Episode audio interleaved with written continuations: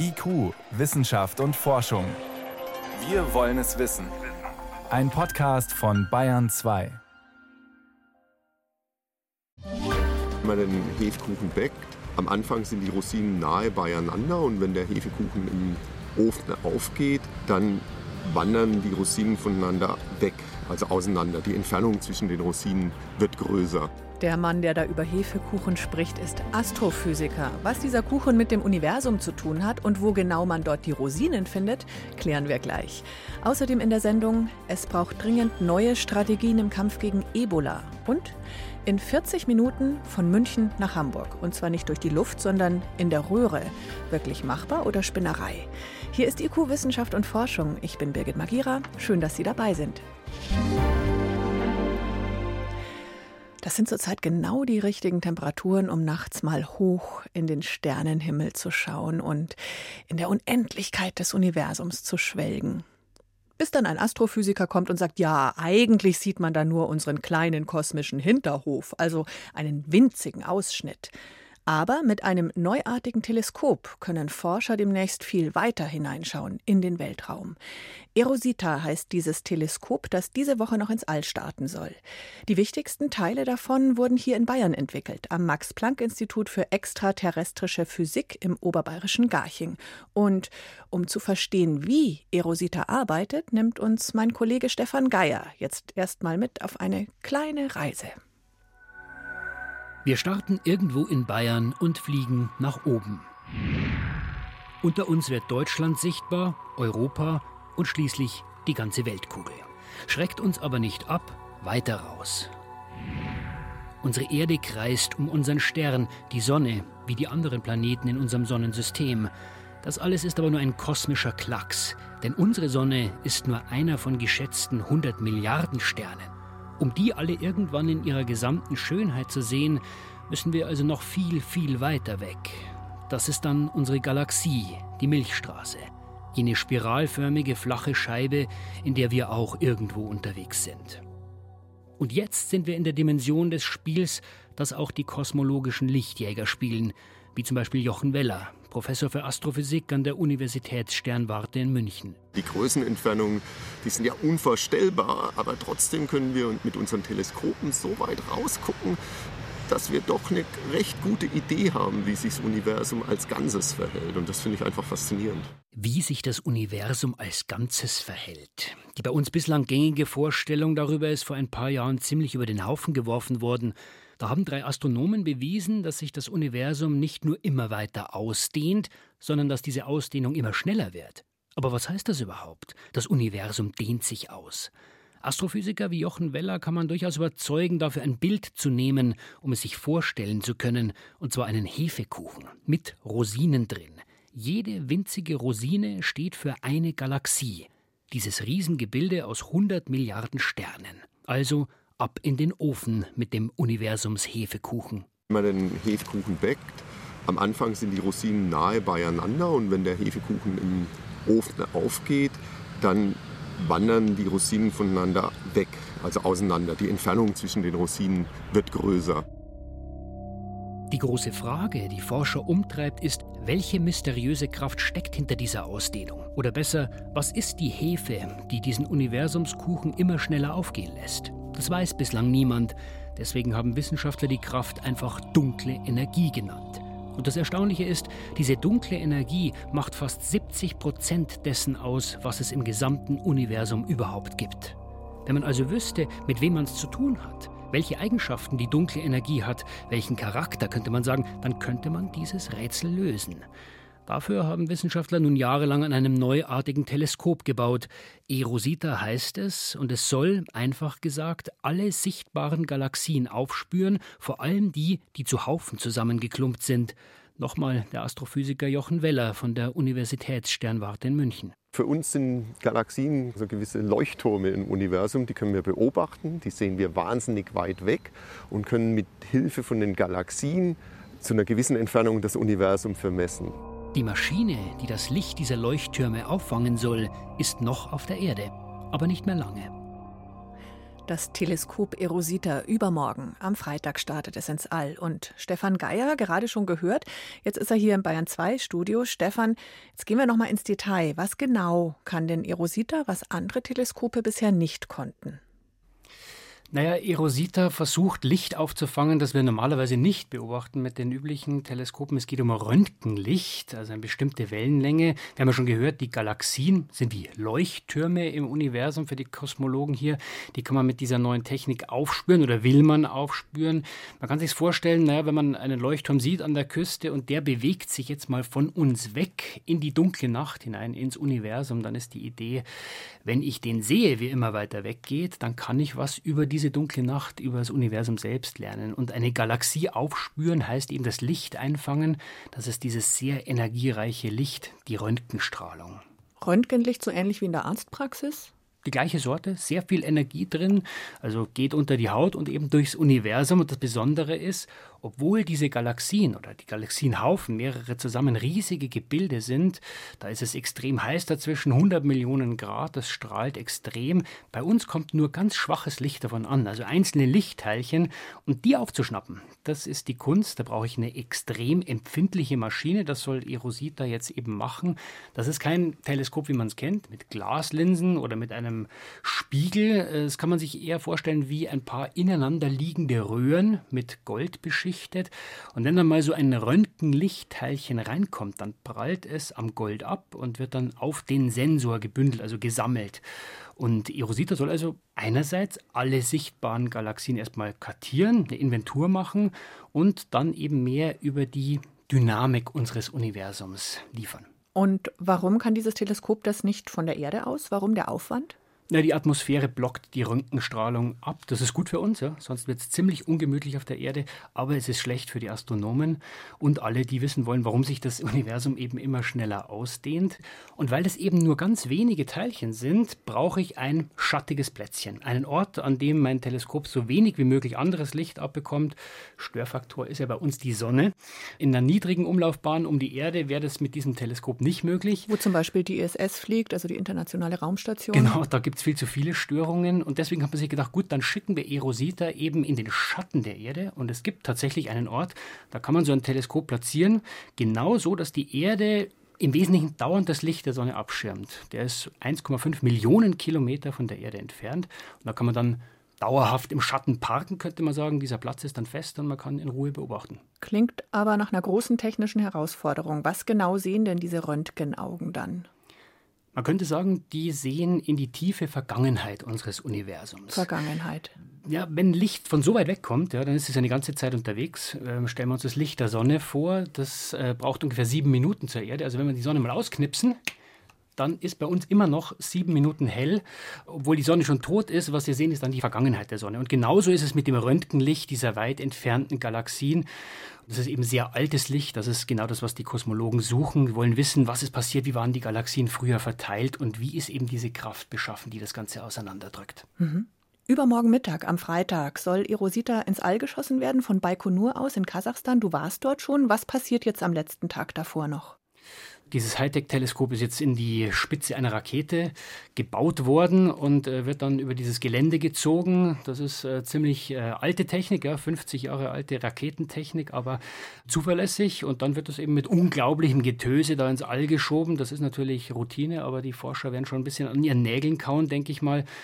Man muss sich immer klar machen, Raumfahrt ist riskant, da kann immer mal was schiefgehen und ich muss ja dann auch noch nicht nur ins All, sondern auch noch an diesen Punkt, über den wir gerade gesprochen haben.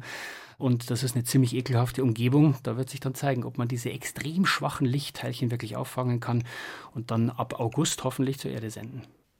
Übermorgen Mittag wird Erosita, ein ganz besonderes Teleskop, made in Bayern, ins All geschossen und soll von dort aus Antworten liefern auf sehr wichtige Fragen zur Entstehung des Universums. Vielen Dank für all diese wunderbaren Erklärungen an meinen Kollegen Stefan Geier. Sehr gern.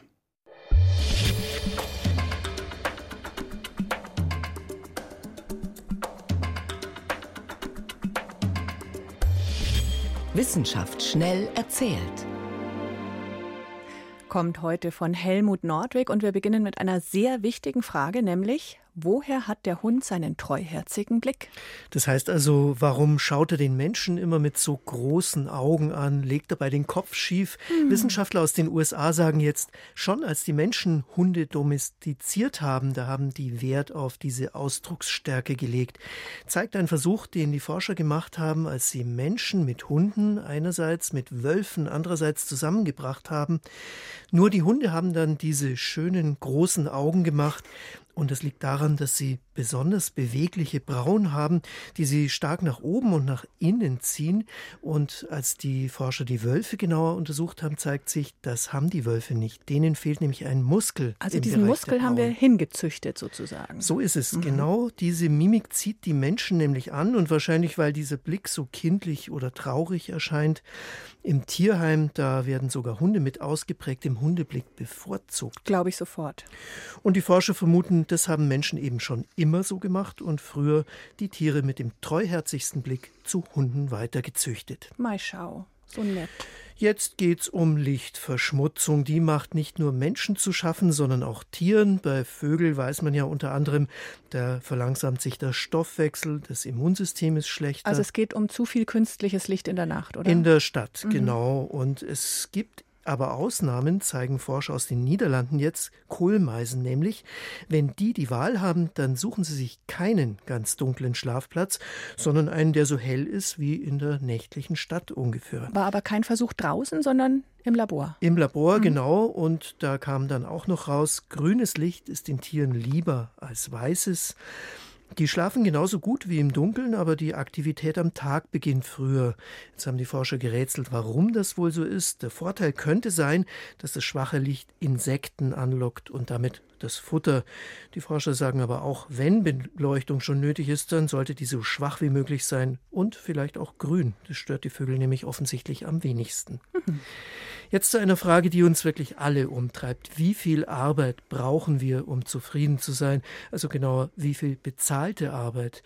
Da genügt wenig. Ein paar Stunden pro Woche das haben britische Forscher herausgefunden bei einer Langzeitbefragung von 70.000 Menschen, die sie neun Jahre lang begleitet haben.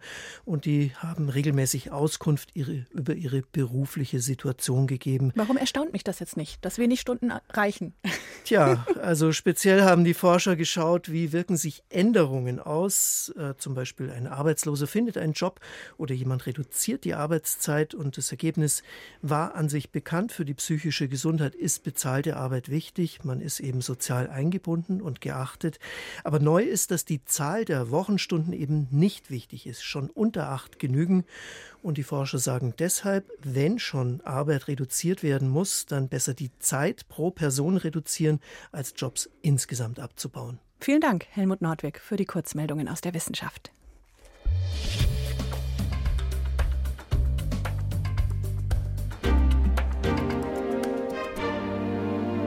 Von Nürnberg nach Berlin in unter drei Stunden, das ist schon nicht schlecht für die Bahn. Aber von München nach Hamburg in 40 Minuten, das wäre super. Solche Blitzreisen sollen möglich werden mit dem sogenannten Hyperloop, einer Art Schnellzugkapsel, die in einer Vakuumröhre von A nach B schießt mit stolzen 1200 km/h. Wir haben darüber schon berichtet. Tesla-Gründer Elon Musk hat nämlich einen weltweiten Wettbewerb ausgelobt und dreimal hintereinander hat ein Studententeam der TU München mit ihrem Miniaturmodell schon den Geschwindigkeitsrekord aufgestellt. Heute präsentieren sie in Garching bei München ihre neue Rennkapsel. Mit der wollen sie in einem Monat wieder am Wettbewerb teilnehmen. Und bei ein 2 Reporter Moritz Pompel hat sie in ihrer Werkstatt besucht. Der Erfolgsdruck auf das Team der TU München ist groß. Eigentlich war die letzte Kapsel schon nahezu perfekt. Vor einem Jahr hatte sie in der 1,6 Kilometer langen Teströhre von Elon Musk in Los Angeles einen neuen Geschwindigkeitsrekord aufgestellt. 467 km/h. Und jetzt? Ziel ganz klar ist jetzt halbe Schallgeschwindigkeit, also über 600 km/h. Sagt Forschungsleiter Dominik Radek. Deshalb steht die alte Kapsel, die schnittig aussieht wie eine Skibox fürs Autodach und genauso groß ist, fast unbeachtet zwischen Werkstatttischen, 3D-Druckern und Versuchsanlagen. Stattdessen schrauben Studenten aus 22 verschiedenen Nationen an einem neuen Prototypen, mit dem sie am 21. Juli beim nächsten Rennen gewinnen wollen. Es ist auf eine Meile mit Abbremsen. Das heißt, man hat ungefähr so acht Sekunden Beschleunigung und dann zwei Sekunden Abbremszeit. Dann ist es vorbei. Dafür wird ein Jahr Tag und Nacht gearbeitet. Musks Idee ist, dass schon bald kurze Züge mit 20 bis 30 Passagieren beschleunigen und dann ohne zusätzliche Energie durch Röhren schießen sollen. Damit das gelingen kann, soll darin ein vollständiges Vakuum herrschen, ohne Luftwiderstand. Aber weil die Teststrecke so kurz ist und auch weil es Musk noch nicht gelungen ist, aus der Röhre die gesamte Luft rauszusaugen, ist man von Schallgeschwindigkeit noch weit entfernt. Auf dem Tisch der TU-Studenten liegt das Innenleben ihrer neuen Kapsel. Ein langgezogener Carbonkasten, in den Räder eingearbeitet sind. Den Studenten wäre ein Magnetschwebesystem wie beim Transrapid lieber. Das hätte weniger Verschleiß und weniger Rollwiderstand. Aber auf der Schiene in Elon Musks Röhre funktionieren nur Räder gut, wie beim Vorjahresmodell auch. Das System, das Design ist relativ ähnlich, aber wir holen einfach noch viel mehr raus. Die Batterien sind komplett neu, das heißt, wir können mehr Strom ziehen, dadurch auch höhere Leistung fahren. Und dann halt alle mechanischen Teile sind optimiert worden, noch leichter geworden, noch kleiner geworden. Kritiker glauben allerdings, dass die Vision vom blitzschnellen Reisen in einer Vakuumröhre nie klappen wird. Auch wenn Musk wie bei vielen seiner Ideen so klingt, als wäre es schon morgen soweit. Aber in einer zum Beispiel 800 Kilometer langen Röhre zwischen München und Hamburg wäre es nahezu unmöglich, ein vollständiges Vakuum zu schaffen. Es bräuchte große, energiefressende Pumpen überall entlang der Strecke, um die Luft abzusaugen. Würde es doch gelingen, dann könnte der Atmosphärendruck auf die Röhre so groß werden, dass sie zusammengedrückt wird. Bei einem Druckabfall in der Kapsel müssten sich die Passagiere über Nottüren im Tunnel retten können, aber die Türen sind ein Problem für das Vakuum. Und wenn die Röhre oberirdisch verläuft, würde sie sich bei Hitze ausdehnen und bei Kälte zusammenziehen. Das macht auf einer Länge von 800 Kilometern je nach Material Dutzende von Metern aus. Deshalb hatte Elon Musk eigentlich auch versprochen, für dieses Jahr zumindest eine unterirdische Röhre zu bauen, sagt Dominik Radek. Das wäre schön gewesen, ja. Hat uns Musk letztes, hat er mir persönlich versprochen. Aber nee, also es ist wieder in derselben Röhre überirdisch. Die steht auf der Straße einfach. Fast beschleicht einen das Gefühl, dass der Zauber von Elon Musk für die Studenten ein wenig verflogen ist. Trotzdem glauben sie an seine Hyperloop-Idee und es stört sie nicht, dass Musk ihre Konzepte einfach weiterverwenden darf. Im Geheimen arbeiten die Studenten parallel zum Prototypen auf Rädern an einer ganz ähnlichen alternativen Hyperloop-Kapsel. Sie soll sich magnetisch fortbewegen. Wir wollen mit Magneten arbeiten, die die Kapsel uh, passiv anheben, ohne Strom. Man braucht also nur am Anfang Energie, um die Kapsel zu beschleunigen, sagt der indische Student Kiran Singaram Krishnan. Danach soll die Kapsel im Vakuum ohne zusätzliche Energie die Geschwindigkeit halten. Der Idee vom blitzschnellen Reisen kommt das schon viel näher. Das ist die Zukunft. In der Gegenwart müssen die Studenten aber erstmal unter ganz irdischen Bedingungen arbeiten, die Elon Musk ihnen vorgibt. In einer Röhre, in der kein echtes Vakuum herrscht und mit einer Kapsel auf Rädern. Und in einem Monat wissen wir dann, ob sie es geschafft haben und mal wieder die schnellsten waren in der Röhre.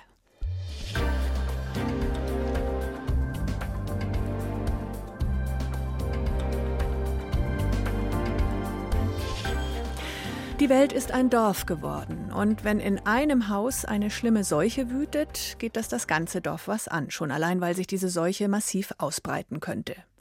Fast ein Jahr dauert nun schon der Ebola-Ausbruch in der Demokratischen Republik Kongo und er ist noch gar nicht unter Kontrolle. Erst vergangene Woche haben sich rund 100 Menschen neu infiziert, fast 1500 Tote sind es bisher. Die Weltgesundheitsorganisation möchte trotzdem noch nicht die höchste Gefahrenstufe ausrufen. Markus Bachmann arbeitet als Einsatzleiter bei Ärzte ohne Grenzen und gerade ist er aus dem Ostkongo zurückgekommen. Vor der Sendung konnte ich ihn nach seiner Einschätzung fragen zu der WHO-Entscheidung abzuwarten.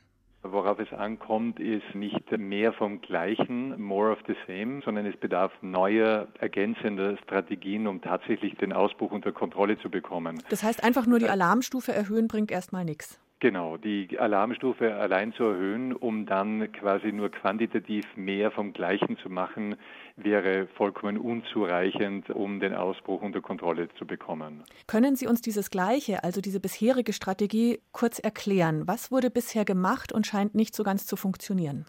Beim Ebola-Ausbruch in den beiden Konfliktprovinzen Ituri und Nordkivu wird der klassische Ebola-Bekämpfungsansatz äh, gewählt. Es gibt spezialisierte große Ebola-Behandlungszentren, in denen die Patienten isoliert und behandelt werden. Das führt natürlich dazu, dass Patienten, Familienmitglieder oft sehr weit weg von ihren Heimatdörfern oder Städten nur behandelt werden können. Und was auch außer Acht gelassen wird in einem Konfliktgebiet, sind diese Zentren dann oft äh, sehr, sehr schwer für die Familien, für die betroffenen Menschen erreichbar. Weil das da heißt, Konflikte, Aggressionen, Gewalttätigkeiten dazwischen liegen, Frontlinien sehr sozusagen. Bedeutet es für eine Familie eine Entscheidung zu treffen, was ist jetzt das größere Risiko an Ebola zu versterben, das ich möglicherweise habe oder möglicherweise auch nicht, oder konkret äh, durch Kampfhandlungen ums Leben zu kommen, am Versuch, ein Ebola-Behandlungszentrum zu erreichen. Und letztendlich bedeutet das, dass nur die wenigsten in diese Behandlungszentren dann auch wirklich gehen, oder? Es gibt Gebiete, in denen wirklich nur einer von fünf Menschen einem Transfer in ein Ebola-Behandlungszentrum äh, zustimmen. Da muss man auch dazu sagen, dass bei keinem Ebola-Ausbruch in der Geschichte bisher so viele Kinder und Jugendliche betroffen sind. Da fällt es den Familien natürlich extrem schwer, äh, einen Verwandten sehr weit wegbringen zu lassen. Völlig nachvollziehbar. Deswegen fordert Ärzte ohne Grenzen Dezentralisierung dieser Behandlungen. Wie kann das gehen? Ergänzend zu den großen Ebola-Behandlungszentren, wo ein sehr hohes Niveau an Behandlung möglich ist, bedarf es äh, einer viel näher an die Patienten gerückten Ebola-Behandlung in vielen kleinen Einheiten, die ins bestehende Gesundheitssystem angeschlossen bzw. integriert sind. Mhm. Sie kritisieren ja auch, dass bisher diese Ebola-Versorgung in einer komplett separaten Infrastruktur abläuft, die also nebenbei aufgebaut ist. Warum ist es problematisch? Diese klassische Seuchenbekämpfungsmaßnahme, dass man ein paralleles Gesundheitssystem zur Bekämpfung der Seuche aufbaut, ist berechtigt für eine Zeitspanne vielleicht von drei bis maximal sechs Monaten. Dann dreht sich das ins Gegenteil um. Was jetzt ganz dringend notwendig wäre, äh, ist ein Zusammenführen von Ebola und Nicht-Ebola-Gesundheitsbehandlung in den gleichen Zentren. Damit fällt die Stigmatisierung der Patienten weg, damit fällt die Hemmschwelle weg, sich in Behandlung äh, zu begeben. Stigmatisierung äh, heißt, wenn die Nachbarn erfahren, ich war im Ebola-Zentrum, dann habe ich ein Problem. Sehr oft ist es so, dass dann Überlebende von Ebola bzw. Menschen, die isoliert waren, äh, getestet wurden, dann sogar negativ getestet wurden, mit dem Label Ebola versehen in ihre Gemeinschaften zurückkehren wollen und von ihrer Gemeinschaft ausgestoßen werden. Das ist das einzige Supportsystem für die meisten Menschen im, im Ostkongo. Das heißt, es ist dann wirklich auch ein kompletter Verlust ihrer Lebensgrundlage, ihres Supportnetzwerkes und katastrophal für die betroffenen Menschen. Habe ich Sie richtig verstanden, Herr Bachmann? Wir Westler kommen dorthin, wollen helfen, stülpen unsere Vorstellung von Hilfe über und bewirken im Einzelfall sogar das Gegenteil. Wenn ich in ein Ebola-Projekt fahre, dann setze ich mich äh, sehr oft ins Dorf, um einfach mit den Menschen zu sprechen, wie sie die Ebola-Bekämpfung wahrnehmen, wofür sie sich fürchten, was sie sich wünschen, welche Bedürfnisse sie haben. Und es ist für mich immer sehr, sehr spannend, wie, wie gute Antworten kommen und wie eigentlich klar und strukturiert die Menschen denken. Ich glaube, ganz entscheidend ist es, die Wünsche und die Bedürfnisse der Bevölkerung in den, in den Mittelpunkt zu rücken, auch um das Vertrauen zu gewinnen. Sie sind ein sehr erfahrener Einsatzleiter in Ebola-Krisengebieten. Waren Sie schon mal selber persönlich in Gefahr? Stichwort Gewalt, Bürgerkrieg, auch Ansteckung?